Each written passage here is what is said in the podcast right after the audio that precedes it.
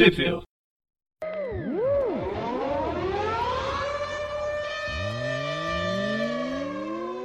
Bem-vindos a mais um Tripville. Eu sou o Presto. E eu sou o João. E hoje a gente vai falar sobre as últimas histórias do Dan Slott no, na revista do espetacular Spider-Man. Já tava fazendo hora extra. É, pois é, eu falei metade em inglês, metade em português, é o nome da Esse último arco, né, o, é o arco por um fio, ele já foi lançado aqui no Brasil nos meses de março, fevereiro e março de 2019, né, no início do ano, e tem as, as edições é, número 797 até a edição número 801 do, do título. Depois a revista é zerada mais uma vez, pela quinquagésima vez, volta a ser número 1, outro autor, outra equipe criativa, que é, são as revistas de capa cartonada, que custam os olhos da cara nas bancas atualmente. Mas antes dela aumentar de preço absurdamente, a gente vai preço também não tão barato falar das últimas edições de Dan Slott à frente do Homem-Aranha 500. Gostou da história, assim, por cima? Por cima, gostei. Achei divertida. Não sei, eu acho que as pessoas reclamam muito do Dan Slott. Ele não é tão. Ele, eu acho que foi importante. Teve umas, umas fases, uns revivals bem interessantes. Dan Slott, no geral, eu acho que ele tem altos e baixos. Quando ele quer fazer uma coisa que ele bota na cabeça, eu acho que ele faz muito bem, mas quando ele começa a enrolar demais, aí fica horroroso. O que mais me irrita no Dan Slott é ele dar spoiler sobre o, as coisas que ele quer fazer mais pra frente. Parece que ele fica uma criança afobada, sabe? Nossa, eu quero fazer isso, é tipo Chaves. E eu faço isso, e eu faço isso, eu faço. Aí no fim, ele não faz nada, ele não consegue terminar de uma forma legal. Fica meio apressado, atropelado. Nhé. E aí acaba. Nhé. Mas enfim, vamos falar sobre o final, justamente sobre o final, que é o Homem-Aranha enfrentando mais uma vez o Norman Osborn, só que numa página tanto quanto nova, talvez até mais violenta. Aqui quem faz os desenhos são o Stuart Immonen e a arte final do Wade von Brau Badger, com as cores de Marte e Graça. Bem, o que a gente viu até o momento é que o Nas últimas edições a gente estava acompanhando Norman Osborn aparecendo bem nas sombras, que ele estava planejando alguma coisa bem grande, vendo o Carnificina, sabe que é o Carnificina. Enquanto outros arcos estavam vai, vai culminar justamente nesse final. O Ed Brock, o Flash Thompson, é o atual anti-Venom, né? Ele já tinha perdido o Venom, Venom mesmo lá, o simbionte original tá com o Ed Brock de novo. Revista mensal que depois virou outra revista já mais recentemente, mas nesse momento a gente tem Flash Thompson como anti-Venom. Inclusive ele vai participar da história. Ah, a gente começa na numa mansão abandonada, a gente vê que, que o Norman Osborn tá aí nela, tá tudo jogado, bem no meio tem a, a cabeça do. Agora como é que é o nome dele em português? Jack O'Lantern. É o Halloween, né? Halloween, isso. Tem a, a cabeça do Halloween jogada ali. A gente vê que o Norman Osborn tá falando com alguém, fazendo um monólogo, e a gente vai descobrir quem é depois. A gente corta pro, por algum tempo antes, quatro horas antes, no apartamento da Mary Jane. Ela ainda tá trabalhando pro, pro Stark, mesmo ele tendo morrido. E parece que eles estão tentando se resolver. Ela tá beijando o Peter Parker, mas aí ela, ela meio que, que se dá conta de que ele é o Homem-Aranha, que eles terminaram por causa disso, que não vai dar certo. Eles têm uma discussão sobre isso, meio que, que não consegue se entender, e ela pede para ele ir embora de novo pela janela, É, ao invés de sair pela porta da frente. Eu não entendo essa insistência de não poder trabalhar os dois juntos. Fica nessa vai e volta. Tipo, então coloca ela e não deixa. E acaba com esse clima de, de namoro entre os dois. Deixa os dois como amigos. Eu acho Mary Jane, eu gosto dela pra caramba. E eu acho que ela tem um puta potencial como personagem, até independente do Peter Parker. Tanto é que ela tá nas revistas do Homem de Ferro. Mas ficam trazendo ela de volta só pra encher o saco dos fãs que querem que os dois fiquem. Não, eu acho que já, já foi a época deles ficarem juntos. Acho que não precisa mais disso. Ah, não sei. Eu queria o- que o Homem-Aranha crescesse, sabe? Existem outros Homens-Aranhas que mais jovens. Aí voltando pra revista, o Peter fica com isso na cabeça, né? De dele ter beijado a Mary Jane, mas ela dizer que eles não, não vão voltar a ficar juntos.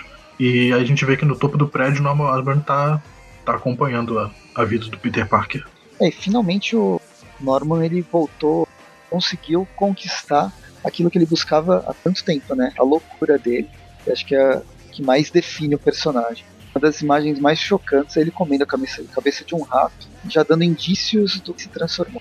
Volta pro centro de Nova York, o Peter logo depois que saiu da quarto lá da Mary Jane. Ele pensativo, um adolescente sendo é, ignorado por pessoa que gosta, menos que ele gosta, muito antes dele pensar em gostar de outra coisa, é, para espairecer um pouco, a, é, prende um assaltante, assaltante, batedor de carteira, carinha que rouba, bolsa normal. Isso, aí a gente vai pro, pro Clarim Diário, né, pra, pra sessão de ciências, tá todo mundo reunido ali, e o Peter recebe a ligação do Jameson, Jameson que, que sabe que o Peter é o Homem-Aranha, o Jameson, pra variar, tá reclamando sobre as coisas da casa dele, o Peter tá, tá ouvindo ali, dando o ombro para pro Jameson, pro Jameson falar das besteiras dele. E a gente vai indo e voltando pra esse Norman, Norman Osborn na, na mansão abandonada falando com alguém. A gente vê que ele tem tipo uma teia de aranha com um monte de recortes de papel, de jornal, ligando o Homem-Aranha a diversas pessoas. E aí a gente corta de novo para outro lugar, nesse, nesse mesmo tempo de quatro horas antes. A gente vê que é o prédio da Alchemax, que ali está. A Liz Allen está conversando com, com o Flash Thompson porque o Flash Thompson ele tecnicamente ganhou os poderes do Anti-Venom por causa da, da, da corporação da Alchemax, então a Liz se acha a dona do Flash. E ela. Você, você vê como, como empresário inescrupuloso, né? Ele tem. Ele acha até que é dono da vida das outras pessoas. E esqueceu de falar uma piada bem engraçada do carinha que, as, que roubou a bolsa da mulher, lá que o Aranha prendeu. Ele pede pro Aranha jogar teia no, pé dele para ele não ter os tênis sendo roubados. Porque da última vez que o Aranha prendeu ele num poste, o garoto aqui perdeu os tênis, que alguém roubou. Mas, Nossa, alguém, né? alguém roubou o cara que tava roubando. É, ladrão que rouba de ladrão tem 100 anos de perda. E aí, a gente voltando lá pra Alquemax, tem essa lenga-lenga da, da Liz Ellen.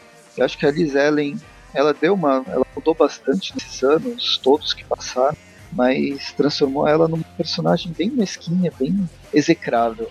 Corta pro Central Park, a gente encontra com o Harry, que é. Eu esqueci o sobrenome dele, não é mais o Harry Osborn. Ah, ele, ele assumiu o sobrenome de solteiro da mãe, né? Para desvencilhar completamente do pai.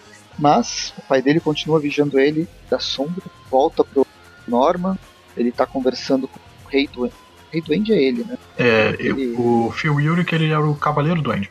Cavaleiro Duende. Antigo, então, é o... antigo Duende macabro ele é o Cavaleiro do End, mas aí nessa página mesmo, ele vem todo todo pra cima do Norman, falando que ele agora é o Rei do End. Claro que isso não durou muito tempo e o Phil, Phil vem. Eu fiquei bem triste com isso, porque ele já começa matando o Phil Yurik, que era um, que era um personagem que eu gostava. Lá, lá antigamente, na fase do Dan Slott, o Dan Slott conseguiu trabalhar ele também um pouco. E eu gostava dele como, como Duende Macabro. Fiquei, fiquei meio chateado dele ter morrido aqui. Então, ele morreu, mas não mostrou cor mostrou uma sombra, vai que foi só um arranhãozinho de raspão na barriga. Poxa, eu acho que o, o Norman Osborn que mordeu a cabeça do rato, ele não faria só isso. É que, meu, é, é, é foda, mas todas as revistas, histórias em quadrinhos, acaba indo nessa. Se não mostrou corpo, mas mesmo quando mostra corpo, o personagem acaba voltando.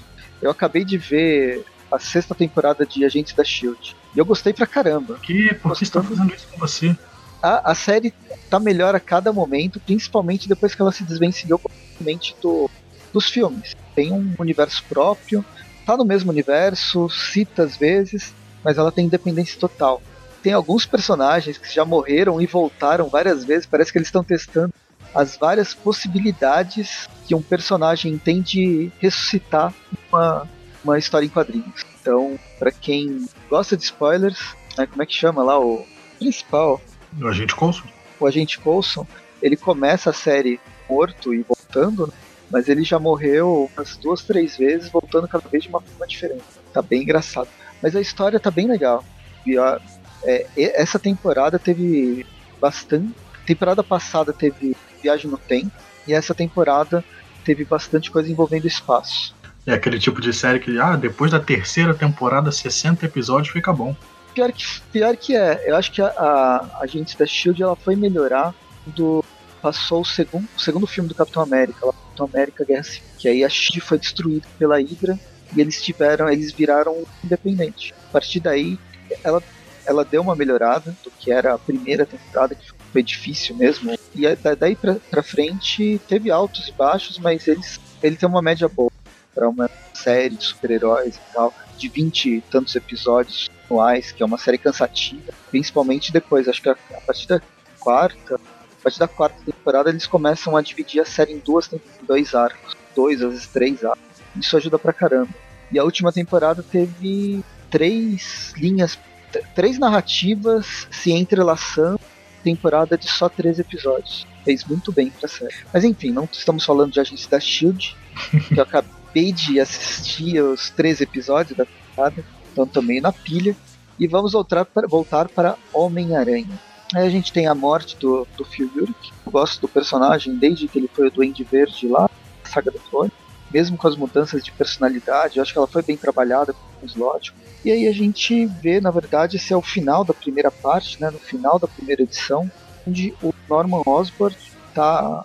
A gente vê essa caminhada final Norman Osborn, lembrando quem que é o grande vilão da vida dele, que o Peter Parker é o Homem-Aranha, termina com o JJ preso, amarrado, no meio do salão, né? Daquele salão da mansão é, e termina com ele falando o que foi que eu fiz, né? Que dá, dá a entender que foi o, o Jameson que, que contou pro Norman que o Peter realmente é o Homem-Aranha. É, o Jameson fez algo.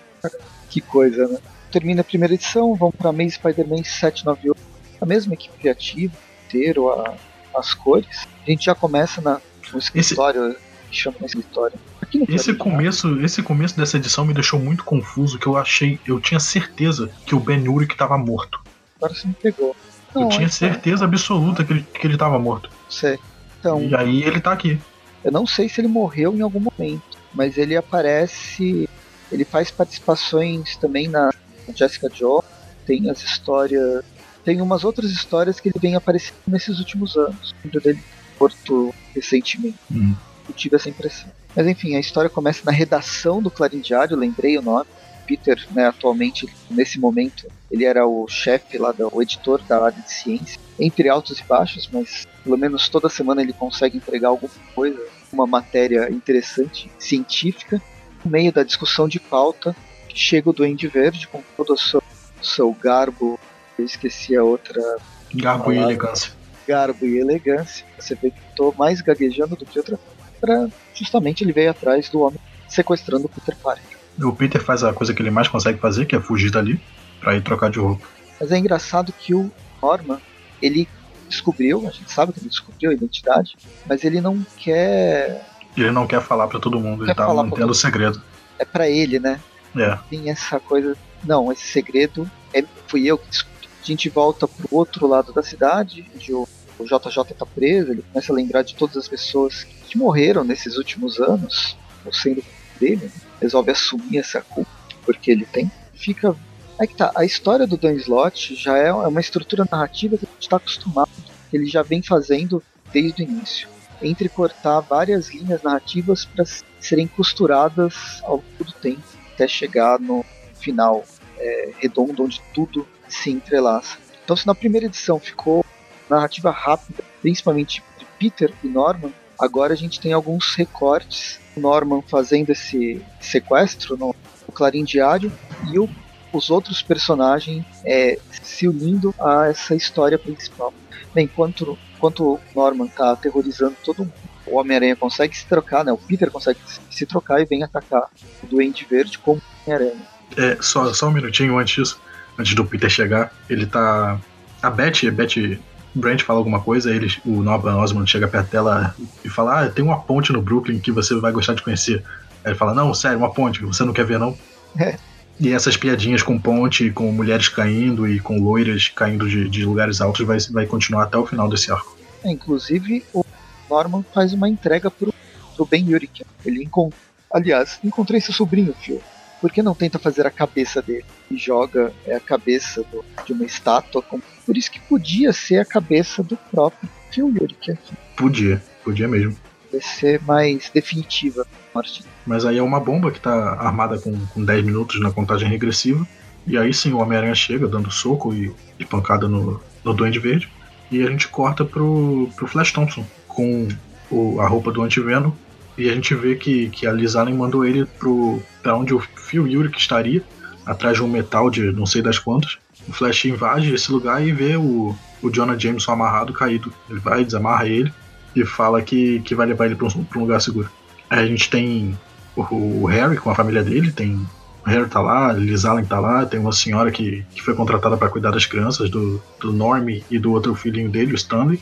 E a gente vê que, que essa, essa mulher que foi contratada, ela começa a tirar dados tranquilizantes na galera e pega as crianças e leva as crianças embora. Claro que é contratada de um certo vilão. Volta pra redação e aí o pessoal tá tentando, tentando organizar né, toda a zona que tá antes que a bomba exploda. Rob, que é atualmente o, o editor-chefe da, da Clarim Diário, tem que evitar mais mortes, enquanto o Aranha e o Duende Verde estão se batendo. Peter resolve fazer um casulo, maior casulo do ele, para conter a explosão da bomba. E é uma explosão bem forte. A senhora bomba. Ia destruir assim, o casulo, absorvendo a explosão. Já deve ter destruído uns quatro andares se fosse não tivesse absorvido. Mas no meio da explosão, o Norman é teoricamente transpassado. Só que é aí que a gente descobre que o Norman Osborn tem um segredo no sangue dele. E ele se transforma em uma versão duende do Carnificina. Bem, duende com Carnificina só podia ser morte na certa e a gente começa a ver diversas variações dos poderes do, do duende no formato rostinhos maquiavélicos. Exatamente. O, o Homem-Aranha ele, ele tenta se não se não entrar em pânico.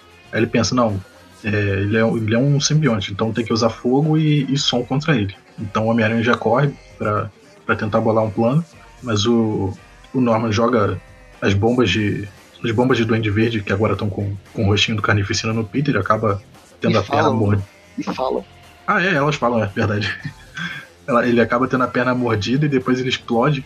Assim, Explode e cai num, cai num prédio vizinho. eu sei que o Peter tem uma resistência maior, mas eu acho que isso aqui arrancaria a perna dele fácil. Você. É. Foi uma senhora mordida.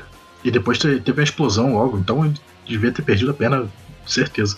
Bem, se fosse num certo RPG, talvez ele.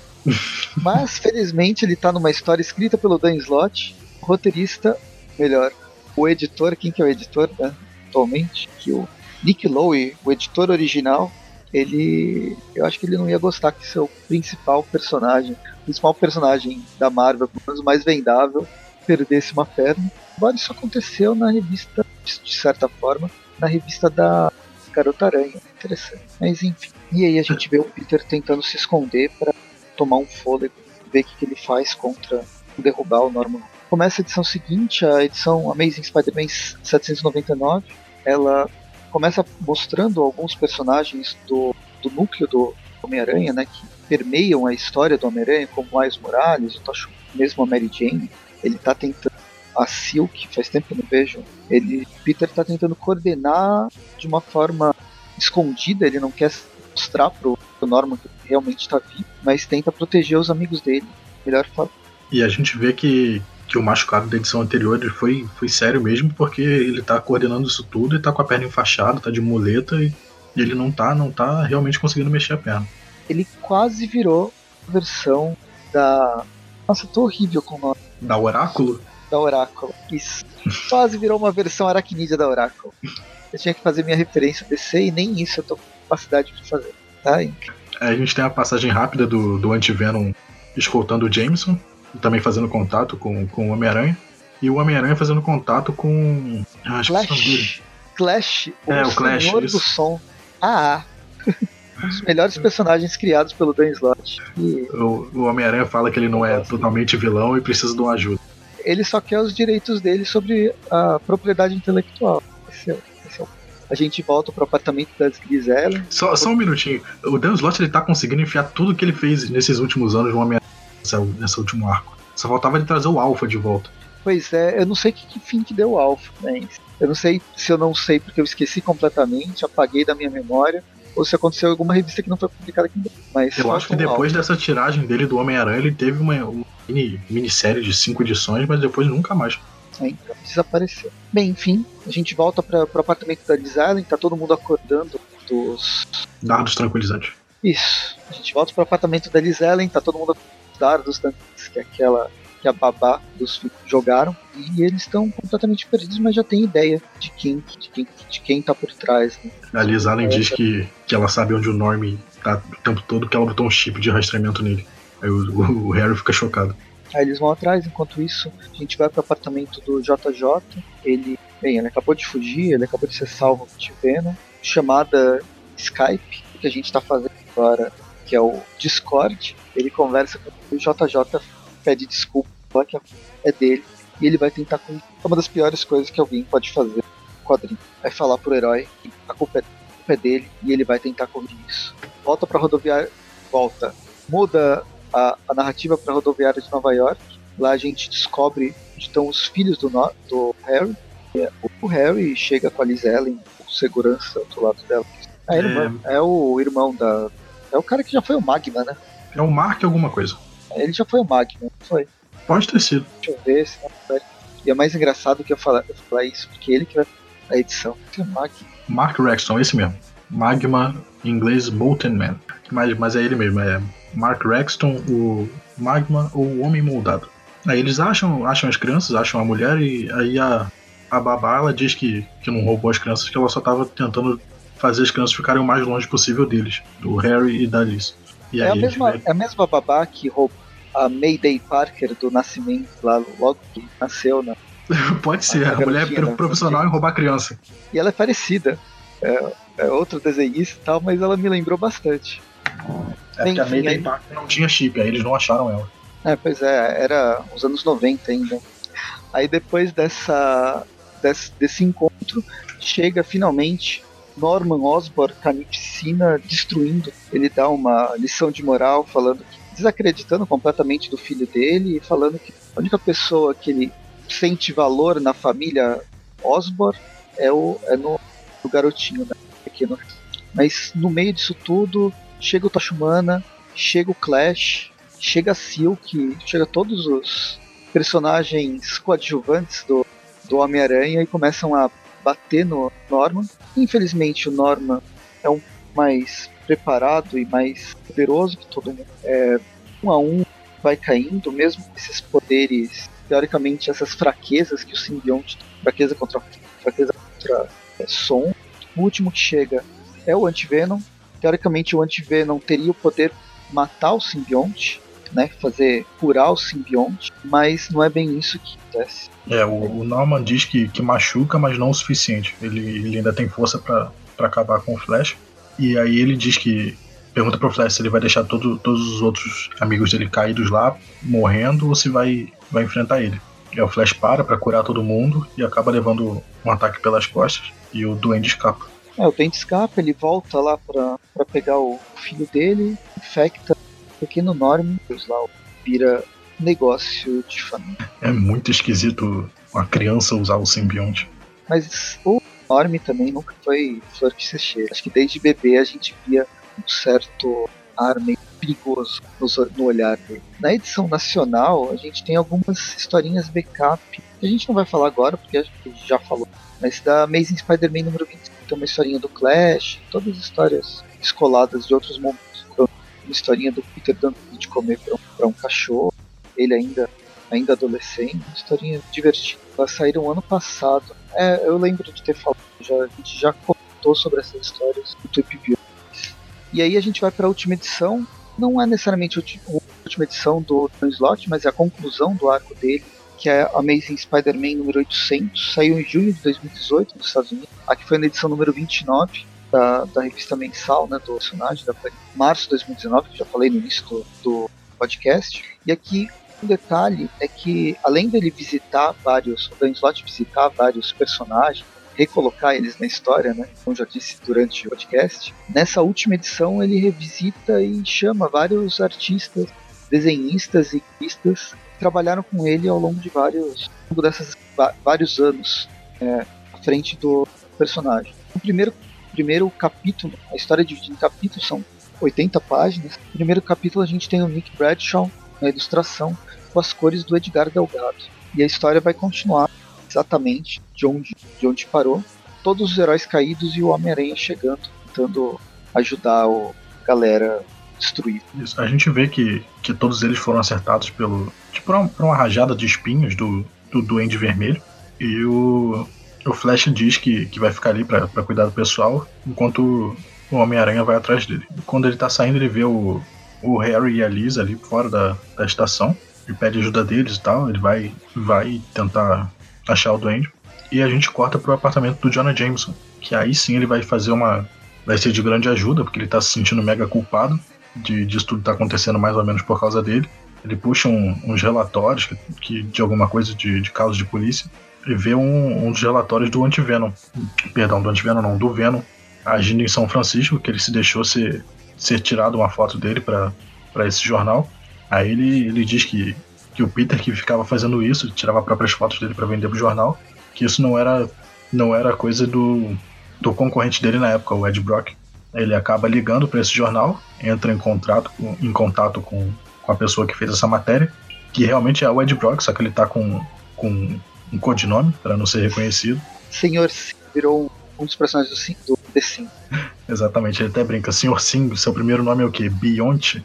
Nossa, é mesmo. E aí termina o primeiro capítulo, a gente vai pro capítulo 2. Os desenhos mudam bastante. A gente tem o Humberto Ramos com o Vitor Olazaba o Edgar Delgado.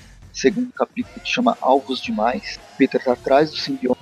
No meio do caminho a gente encontra vários corpos. Nunca deve ter passado. Ele mudou, né? Ele entrou no beco e ao invés de encontrar o Canipsina, ele encontra o.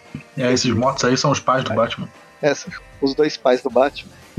Reencontramos as bombas falantes, Canipsina, e a gente muda um pouco para ver a, a, Torre Stark, o que está acontecendo na Torre Stark. Parece Mary Jane, a Mary Jane mostra que sabe se virar contra assim. Ela tem uma rixa contra assim, já bem antiga. Desde Quem sempre. aparece, na verdade, é o Venom que sofre com todos todo o som e o Venom coitado ele apareceu lá só para tentar proteger Mary Jane e quem, e quem tava por trás que ia atacar a Mary Jane, mesmo é o Duende, o Duende Vermelho. Os dois lutam. O problema é que o, o Carnificina, o Carnificina ele já ele sofreu uma mutação nesses últimos tempos na série dele. Ele perdeu algumas deficiências, tornando ele muito mais poderoso. Misturado o Duende Verde com o soro, isso transforma ele num personagem muito mais mortal. É, ele diz que ele tem todos os poderes e nenhuma fraqueza. Sem contar a loucura. Uh, enquanto os dois estão brigando, a gente vai pro apartamento da, da Tia May. Quem aparece lá é o Norm, o, o pequeno Norman, todo aquele sorriso maquiavélico e ataca a Tia May. Só que antes que ela seja.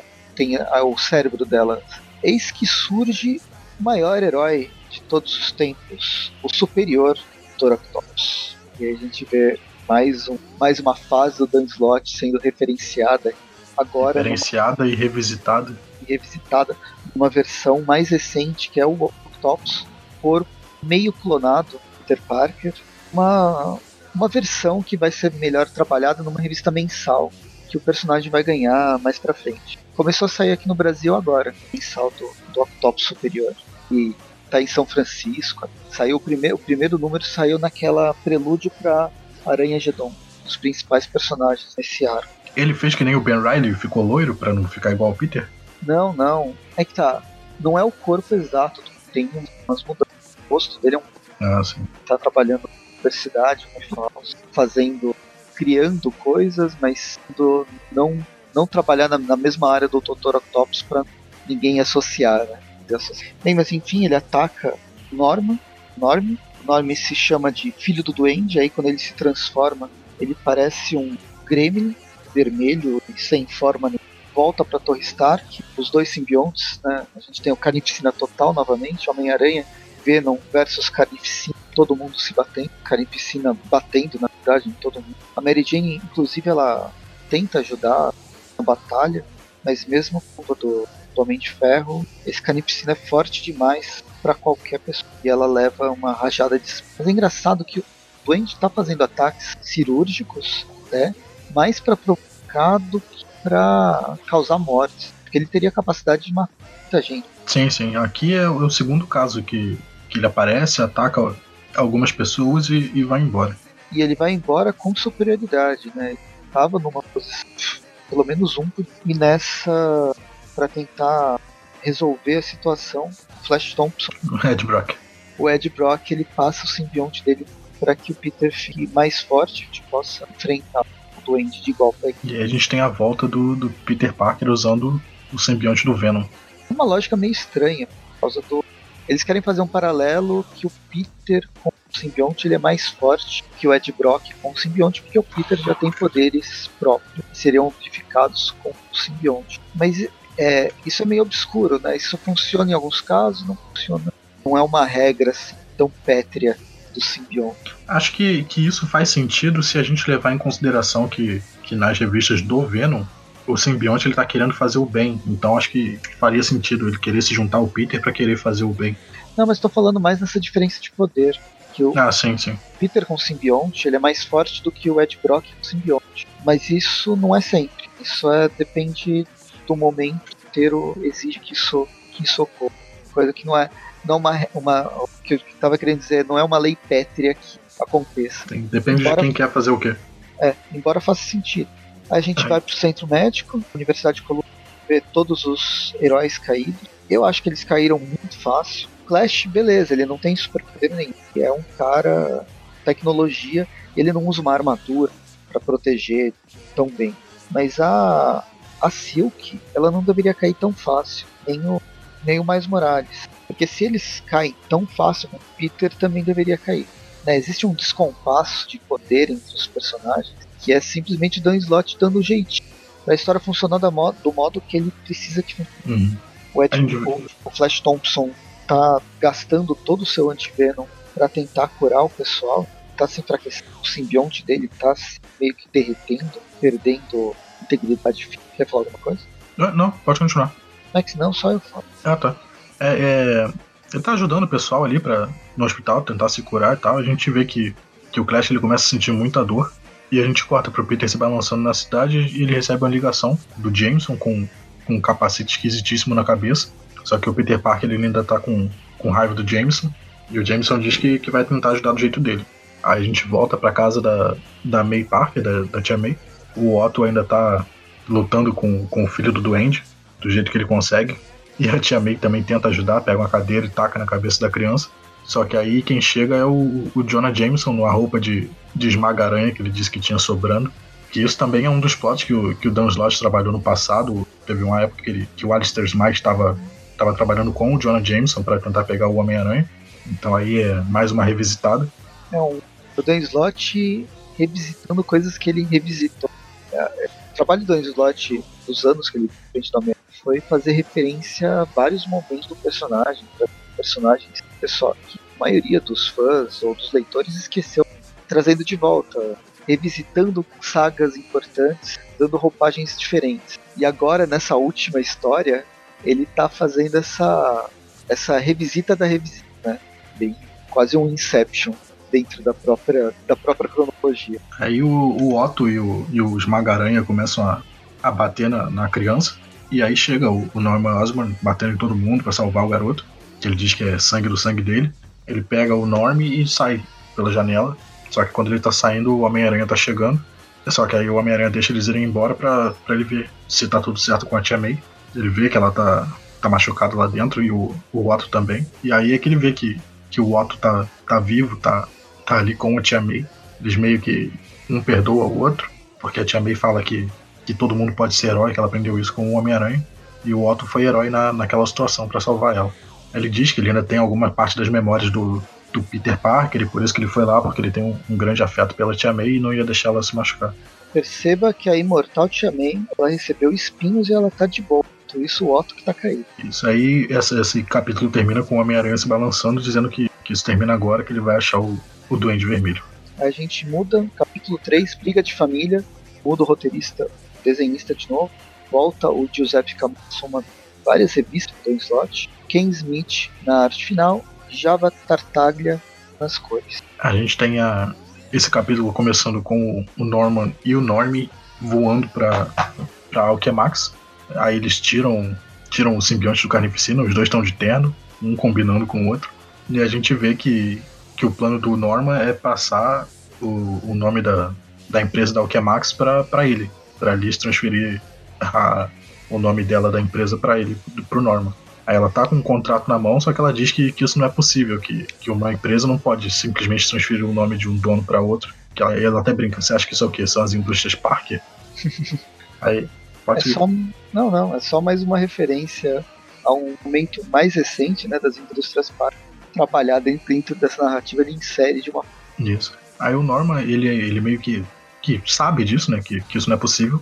Mas é, ele diz que como a Liz é mãe do Norm, ela pode passar a, empresa para o nome do Norm, pro garoto, que ele diz que, que o garoto é o futuro dele.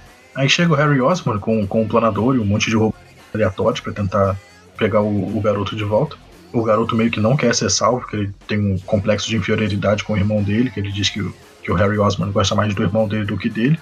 Mas mesmo assim o Harry tenta salvar o, o garoto. Aí nessa o, no, o Norman tenta, tenta matar a Liz Allen, com mais uma piadinha de loiras caindo. Eu acho que só de ter jogado ela pela janela, o vidro desses prédios, eles foram feitos para não serem quebrados. Se Norman conseguiu quebrar o vidro do corpo da Liz Ellen, a Liz Ellen teria morrido esmagada pelo próprio. É, precisariam de uma força gigante para quebrar o, esse vidro. Não que o Norman não tenha, mas eu acho que a Liz não tem oh, força suficiente para sobreviver a esse, a esse impacto. Mas enfim, Sim. quebrou, ele foi, jogado, foi jogado pela janela. Peter Parker resolve salvar.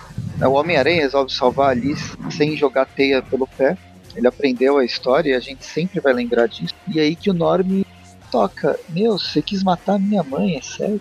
E aí ele se vira contra o avô. Os dois vão começar a brigar, mas o. Começar a brigar não.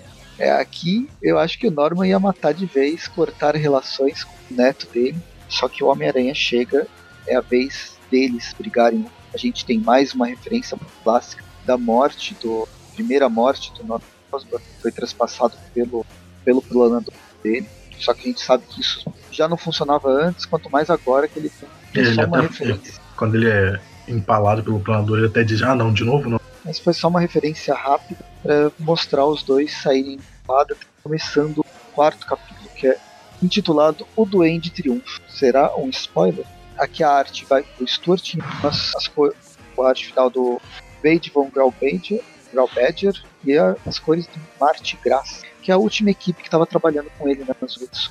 E a gente começa com a perseguição dos dois pelos prédios, os céus de Nova York. É, acho que é aqui que, que o Norman realmente fala que, que ele sabe quem é o, o Homem-Aranha, que é o Peter Parker. E aí ele revela todo o plano dele, que ele não quer não quer simplesmente matar todo mundo que o Peter ama, ele quer fazer com que todo mundo sofra. É aí que ele fala que esses espinhos que ele lançou em todo mundo, eles, eles podem entrar na corrente sanguínea e ir até o cérebro para ficar no córtex que, que controla a dor e fazer todo mundo sofrer, mas sem, sem matar eles. Então eles vão sofrer de pouquinho em pouquinho até ter uma morte agonizante. É, inclusive, se ele quiser controlar, ele pode matar com ferramenta. Ele tá. Todas as pessoas, de certa forma, têm alguma relação com Peter. É, para serem mortas, a gente tem aquela discussão, os dois, os dois brigando. O Flash Thompson aparece cada vez mais sem o simbionte dele, o simbionte dele realmente dissolveu. Ele gastou tudo que podia para salvar todos os heróis, amigos, todos, todo mundo que sofreu. Inclusive, ele extraiu os espinhos das pessoas. E é nesse momento que Norman ataca. Ele leva, junto com. consegue tirar o Homem-Aranha da jogada. Elimina de vez a ameaça maiores ameaças para ele, que é o Flash Thompson. É, o, o, planador do, do Norman Osborn, que também tem uma cara e uma boca, agarra no Peter e, e fica voando com ele. E isso dá tempo do, do Norman Osborn acertar o Flash Thompson, que tá, tá mega debilitado, começa a dar, dar choques, que ele diz que ele tem o, os poderes do Duende. Então ele tem umas luvas que dão choque e começa a bater no Flash Thompson. Enquanto isso, o Homem-Aranha cheio de raiva, ele meio que desperta esse instinto animal do Venom e começa a ficar com aquela forma clássica do Venom, gigante com a boca e com a língua aparecendo e vai atrás do, do Duende Vermelho. O que ele consegue fazer, o ataque Berserker dele foi só jogar o bem longe para dar tempo de despedir o Flash Thompson que morre. Foi, foi uma morte bastante sentida, eu gosto bastante. Eu acho que ele cresceu muito a gente Venom, vestiu a roupa do Venom. Eu acho que o Venom definitivo é o Flash Thompson. Eu acho sacanagem ele ter. E aí ele morre pedindo pro, pro Homem-Aranha se acalmar, pro, porque o simbionte ele não, não é mais mal. É, é muito tocante. Eu fiquei bem triste dele ter morrido. É, o Dan Slott ele conseguiu trazer uma carga dramática bem legal para todos os personagens. Transformou. Passou pena mesmo. Flash Thompson cresceu desde, desde a criação dele, lá nos anos 60, até, até esse momento.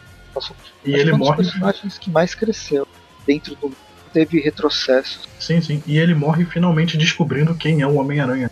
Porque ele meio que ouviu por alto a Cindy Moon chamando o Homem-Aranha de Pete, e ele conseguiu fazer essa ligação e, e ele realmente fala que, que, ele finalmente ele brigava com ele no colégio, era o bully dele e tal, mas que no fundo ele era o maior fã dele, que ele morre sendo amigo do, do maior herói dele. É, foi. Foi assim, eu, eu, eu achei legal a história, foi triste, mas eu acho que ela perdeu um da potencial dramático, porque ela tá no meio da história, de uma história de 80 páginas. Ainda tem a ação que vai vir decorrer a partir de então. Ela meio que esvazia um pouco essa, esse evento. Se ela tivesse, se esse evento ocorresse no final de uma edição, por exemplo, talvez ela tivesse mais, mais peso, porque ela ia você ia demorar para chegar até a próxima edição, sabe? Mesmo o lançamento uhum. americano, mesmo que seja aqui. Mas ainda assim, foi legal. Aí a gente corta pro Duende Verde, ele cai no meio é, daquela daquele entroncamento de Nova York. No meio da Times Square. Times Square, todos mais luz do que o próprio sol.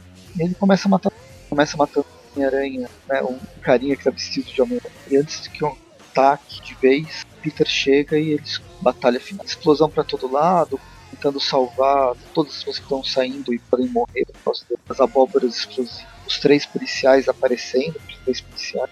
Agora, pelo menos, tem, tem uma, uma inclusão de gênero. São dois policiais homens. Agora, um deles tem uma máscara que talvez seja um simbionte. Tem isso deixou estranho. E aí, destruição, destruição, destruição. O Duende parece um, um alien por cima do Peter. Os dois estão discutindo. E aí, até que na clássica cena de Cavaleiros do Zodíaco. Eu com essa armadura sou muito mais poderoso, mas eu vou tirá-la para enfrentá-lo igual para igual. E aí os dois soltam sua suas respectivas armaduras de Cavaleiros do Zodíaco. Elas voltam para suas caixas, enfrenta o outro com as suas roupas tradicionais de Homem-Aranha e Duende. É até bonitinho, porque quando o Peter se solta do, do simbionte do Venom, ele fala: ah, cuidado quando você for embora, que tá tudo pegando fogo por aí. É engraçado que o Peter também teve um. Ele, ele teve que aprender nesses últimos tempos, desde, desde a relação do simbionte com o Flash, começou a aprender que o simbionte é um ser vivo, mas não é um ser vivo parasita, uma entidade má por definição.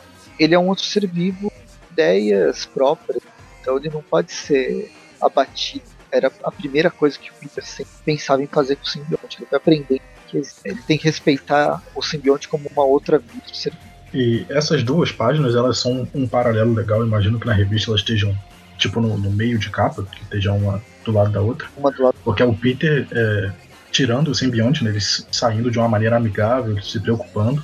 E na última parte é, é o Peter na frente das chamas. E aí logo depois é o Norman Osborn rasgando o simbionte do Carnificina e gritando para ele que ele nunca precisou dele.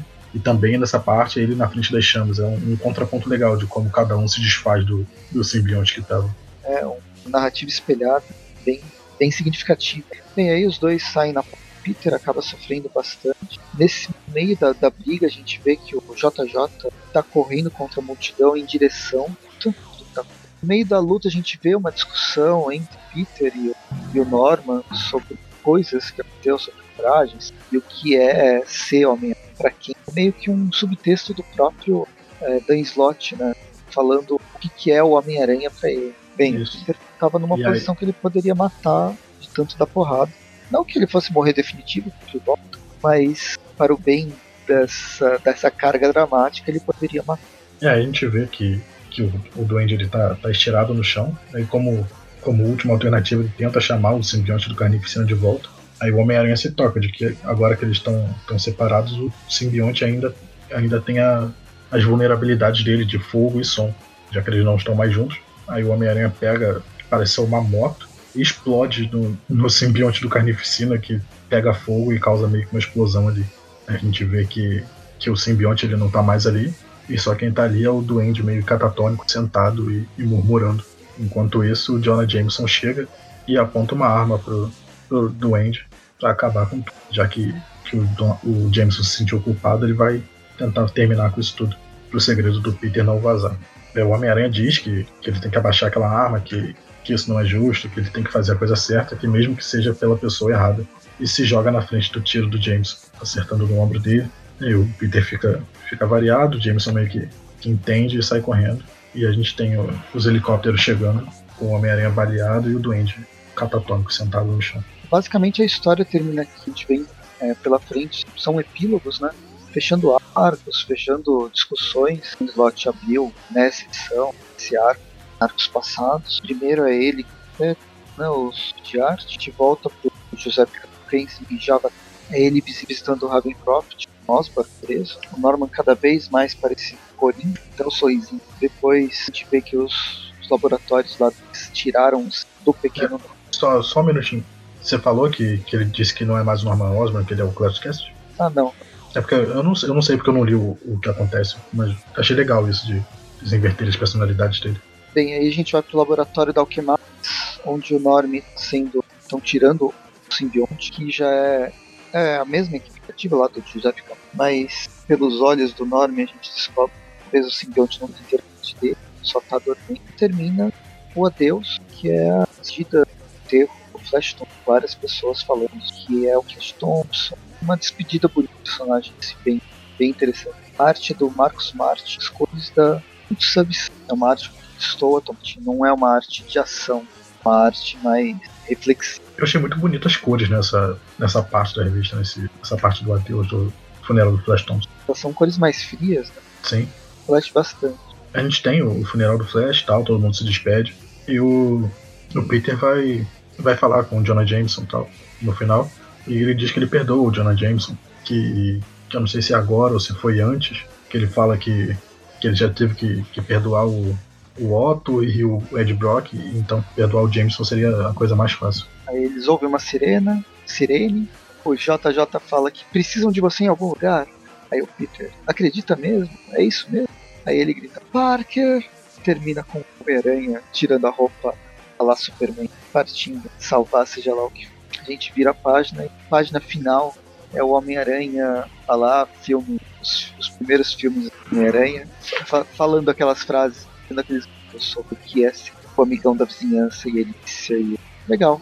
É, a gente tem um tipo um depois dos créditos, né? Não sei se na edição nacional tem isso. Então, essa essa do, do Homem-Aranha, as ambulâncias. Não, não tem. Aqui na edição internacional ela tem tipo depois dos créditos, que eu, é como se fosse mais um capítulo, que é escrito exatamente assim. Então, você ficou depois dos créditos, é, é pessoa esperta. A gente tem ah, que, tá. que a gente está em São Francisco, no, nos laboratórios Horizonte, na Universidade Horizonte, no caso. E o Max Motta ele tá acompanhando um cara que está indo lá visitar, fazer acompanhar alguma coisa. A gente vai passando por várias pessoas que estão fazendo experimentos invenções. E no final a gente tem que, que é um cara bonito, de terno, que tecnicamente ele tem alguma coisa a ver com, com o Aranha, porque ele diz que ele tem uma alma superior. É, não, tem, tem isso aqui, eu acabei comendo bola. A, a arte do Mike Hawthorne, com J, JP Mayer na arte final e Jordi Belair nas cores. Prelúdio deveria ser o superior, o top superior. Todos os personagens que ele passa aqui do Max Model são alguns do, dos personagens secundários da época da, da, lá dos laboratórios Horizonte, tipo Band aqui que fez aqui a máquina porta do Marco. É bem legal. Bem, Aí, termina. Termina. Ah, teoricamente, na verdade, termina, terminam os, os, arcos, tudo que o Dan Slott queria fazer. E a gente, todo mundo achou que ele ia abandonar né, o Homem-Aranha finalmente. Só que ele volta para mais uma história na Amazing Spider-Man de agosto de 2018. A arte é do Marco Martin, as cores do Monte Vicente e só, né? Depois é o editor original. A arte ilustração, tanto a arte quanto a arte dos Martin, sabe Vicente fazendo as cores de uma história que é não é necessariamente não é um arco, não é uma história que vai necessariamente mudar o Peter Parker, uma história mais intimista, talvez do Dan Slott com a visão dele, ele como pessoa como universo Marvel, vendo Homem-Aranha. É, a história começa como qualquer história do Homem-Aranha, assim, qualquer história do Batman, que é fazendo um, um recap de como que, que era a vida dele, como que ele se como que ele estava se lidando com os poderes do Homem-Aranha no começo da, da, carreira. A gente passa pela por ele deixando o bandido passar, depois o tio Ben morrendo, ele pegando o bandido e olhando a máscara. Aí a história começa mesmo com, com uma pessoa no, no escritório. Kenneth Kincaid, uma pessoa comum. É, um, um, um, cara normal no escritório. E ele sai do escritório correndo, ele diz que precisa comprar cigarro, vai na loja e por acaso o, o o atendente da loja ele tá, tá sendo assaltado. ele acaba que, que é feito de refém também, assim que ele chega na, na lojinha. E por acaso o Homem-Aranha tá passando por ali, quebra a, a vidraça para parar o assalto. E é assim que ele entra pela, pela vidraça, ele pose famosa do Homem-Aranha segurando, segurando o cidadão. É, nesse caso ele não tá meio segurando, não sei. Não deu pra entender direito. Eu entendi a referência, mas não tem como ele tá segurando cara. Ele pelou o cara entrando pelo. Mas justamente o Homem-Aranha no início de carreira. Aí eles, ele começa a discutir com o ladrão. O ladrão nem conhece quem que é esse cara mascarado que salta pro quanto é lá. Peter consegue prender o ladrão, deixa aquele bilhetinho de cortesia do Homem-Aranha, vai embora. Mas essa pequena passagem, ela é, vai mudar bastante a vida desse, dessas pessoas que interagiram com o Homem-Aranha. O personagem principal, né, o protagonista da história, né, o Cage, depois de passar por uma experiência de quase morte, ele pega o táxi, vai encontrar com o pai dele, que está com meio de morte, meio que abandona o trabalho, pra dar o último adeus, quase que ele consegue. E aí a gente passa através de quadros rápidos, a vida dele passando, né, a trajetória da vida dele, casamento, dias de ações de graça, feiras, até que ele reencontra o Homem-Aranha anos depois, num caso em Chinatown. Homem-Aranha está prendendo uns vilões em Chinatown. E aí Kincaid Jr. entrega uma maleta com Aranha que um dos e aí ele entrega uma maleta que um dos vilões deixa cair, um dos vilões que tinha roubado a aranha estava atrás, na mão, e fala. E ele fala, obrigado por ter me salvado na que seria a pior noite da minha. Peter não lembra, pede desculpa, mas o cara fala, de boa, eu não quero. Eu sei que não tem como lembrar, foi evento insignificante, se for pra vida do Homem-Aranha. Mas pro Kenneth, o Kincaid foi marcante pra vida dele. Isso, ele diz que o Homem-Aranha pergunta, ah, então o que, que eu fiz? Aí eu, eles dizem que ah, não é nada, só me fez parar de fumar. A gente tem as páginas finais, né? O Kate falando, filha dele, ajuda o Homem-Aranha, né?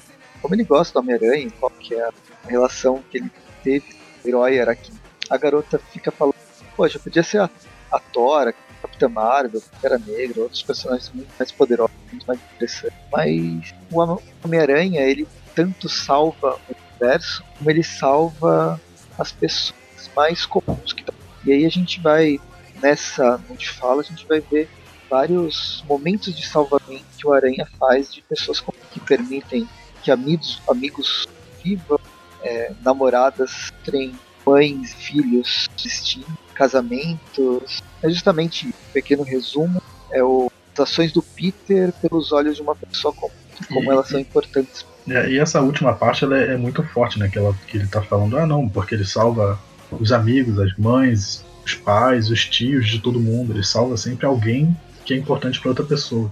Essa parte de. Última parte que ele fala, ah, salva os tios, ela. Aí que ela se toca, ah, então, então vamos embora, porque ele é o tio dela. E, e, isso tudo porque ele não conseguiu salvar o tio dele. Então, bem, bem legal esse, esse final. É, eu falei que a filha foi, foi uma história legal. É uma história sim, mas é uma história significativa. Eu acho que bem uma história que o Dan Slott queria passar. O que, que é o Homem-Aranha para ele? Uma história feita por um fã. Gostei. É o final é. da fase do Slott. Abandona Homem-Aranha. Vamos para as notas. Buscar novos ares. Outras, outras paragens. Vamos para as notas. Então, que nota se dá, João? Final. A gente vai dar uma grande nota ou dar uma fechamento do arco e uma nota para essa 801? Tá, pode ser. Tá. Então, fechamento com Duende Vermelho. Eu gostei, eu, eu gostei mesmo, porque eu gosto de, de revista que tem ação e pancadaria. E essa revista, como, como a gente falou ao longo do, do programa, ele é uma grande ode a toda o trabalho do Dan Slott. Ele vai pegando coisinhas que ele deixou em cada parte que ele fez com o Homem-Aranha. E como essa parte, da, essa fase total do Dan Slott eu, eu acompanhei bastante, já tem muitos anos que ele está aí no Homem-Aranha.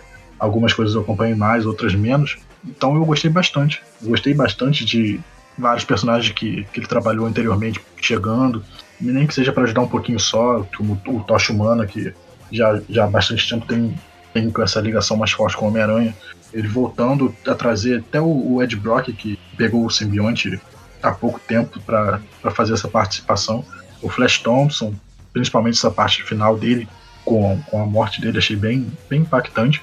Então acho que mesmo no, nesses momentos finais, o Dan Slott ele conseguiu passar toda a emoção que ele queria, mesmo sendo um pouco rápido. Acho que as edições se desenrolam bem rápidas e a motivação do Duende ela dá, dá brecha para isso, porque ele só, só quer fazer isso por, porque ele é mal. Ele quer que o Peter Parker sofra, então não tem por que ele ficar enrolando tanto. Ele vai, fere todo mundo que ele gosta, hum, tenta matar todo mundo, não consegue, e como ele vê que não consegue, ele começa a matar todo mundo na rua, e aí o Peter Parker ele tem que fazer alguma coisa para impedir isso. Então achei um final bem condizente com tudo que a gente já tinha visto e com tudo que a gente gosta do, dos personagens. Acho que eles foram bem. Fizeram bem o cerne deles. Então a minha nota vai ser bem alta, eu vou dar 9,5 para esse fechamento de arco do Duende Vermelho. E uma nota para essa última revista, a 801, eu, eu acho que eu vou dar 10, porque é muito bonita essa, essa revista, essa edição, ela é muito tocante. Ela não tem ligação com nada, você pode pegar só ela se você gosta do Homem-Aranha e mesmo assim você se emociona. E se você tem uma ligação com o Homem-Aranha, você se emociona porque ela lembra muito, sabe, Marvels, que você pega uma pessoa normal para ver a vida do, do herói pelos olhos dela. E, e, esse tipo de história eu acho que rende bastante, sempre são muito bonitas. Então a minha nota para essa história 301 do Dan Slott, pro fechamento do arco dele, vai ser 10. Legal. Bem, eu, eu acompanhei o Dan Slott principalmente por causa do, do site Aracno, porque eu tinha parado de ler Homem-Aranha e aí, 2012, eu comecei, eu recomecei a ler os podcasts. Passei por, por fases memoráveis. Eu gostei. Já tem um podcast falando sobre o que foi o Dan Slott pra gente. Só para retomar agora que a gente tá na final. Eu acho que foi um autor que soube, é, soube trabalhar muito bem a essência do personagem, embora tenha feito que eu não tenha gostado ao longo das histórias. Ele não sabe fechar muito bem arcos, ele cria histórias interessantes, depois fica afobado para contar a próxima história e termina mal e porcamente. Mas é, nessa edição final, eu acho que ele não teve esse problema. Assim, é uma história simples, a gente tem uma motivação pífia do vilão, mas ele teve tempo de trabalhar. Foi, foram quatro edições, 97, 98, 99 e, e 700 e 800. São quatro edições, sendo que a última é quase um arco de seis partes que deu para mostrar, principalmente, fazer quase um trabalho de metalinguagem, de autorreferência ao que é a história do Homem-Aranha e ao que é a história do Dan Slott no Homem-Aranha, retomando vários personagens, eventos em que seja frase de um dos personagens. Faltou o Alpha, mas eu acho que o Dan Slott quis enterrar esse personagem. É, ele criou vários e esse foi um dos que ele quis enterrar de, de toda maneira. E gostei. Foi uma, uma edição bem legal.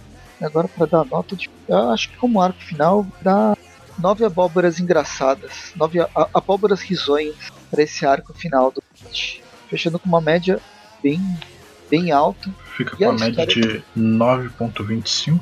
E a, e a história final, né, o grande adeus do Dan Slott, vai contar sobre a história do homem nessa pegada mesmo de Marvel, essa pegada de mostrar o desenvolvimento de um personagem pelo pelo, pelos olhos do herói, não pelo, que o, o herói está fazendo. A gente não sabe quais são as motivações, o que está acontecendo na vida dele, mas a gente sabe isso, é, isso tudo se passa através dos olhos do cara que está sendo salvo.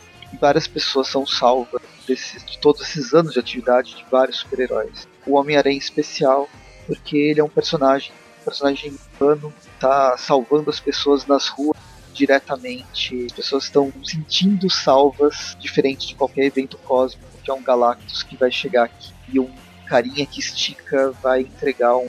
vai mostrar um controle remoto bizarro e aquele cara gigante com balde na cabeça vai embora e você não sabe. Não, aqui a gente sabe quais são as motivações dos vilões. Os, as pessoas salvas elas sentem que elas estão vivas por causa de. Gostei, ela foi bem feita, ela foi dramática na medida certa. Eu acho que merece, merece um 10, sim. terminar com chave de ouro. O Dan Slott dá um belo de uma despedida. 10 pessoas comuns salvas pelo Homem-Aranha, pelo espetacular, deixando com média 10 para ser. E é isso. Acho que foi um final interessante. Gostei dessa dívida desse arco final do legado do, do espetacular Homem-Aranha. Então acho que dá para encerrar. Espero que vocês tenham gostado. Viu? Comentem aqui, vocês leram a história, o que vocês acharam desse final do Slott, se valeu tudo isso, ou Valeu tanto a campanha Aracnofan nas diversas redes sociais, Facebook, tem o Instagram, tem o YouTube. Podcasts variados, quartas e sextas. Tem os podcasts toda quarta e sexta, além de matérias no site. Tem o Padrim também, para ajudar a, a continuar mantendo o site no ar. E acho que é isso. Valeu e até o próximo episódio.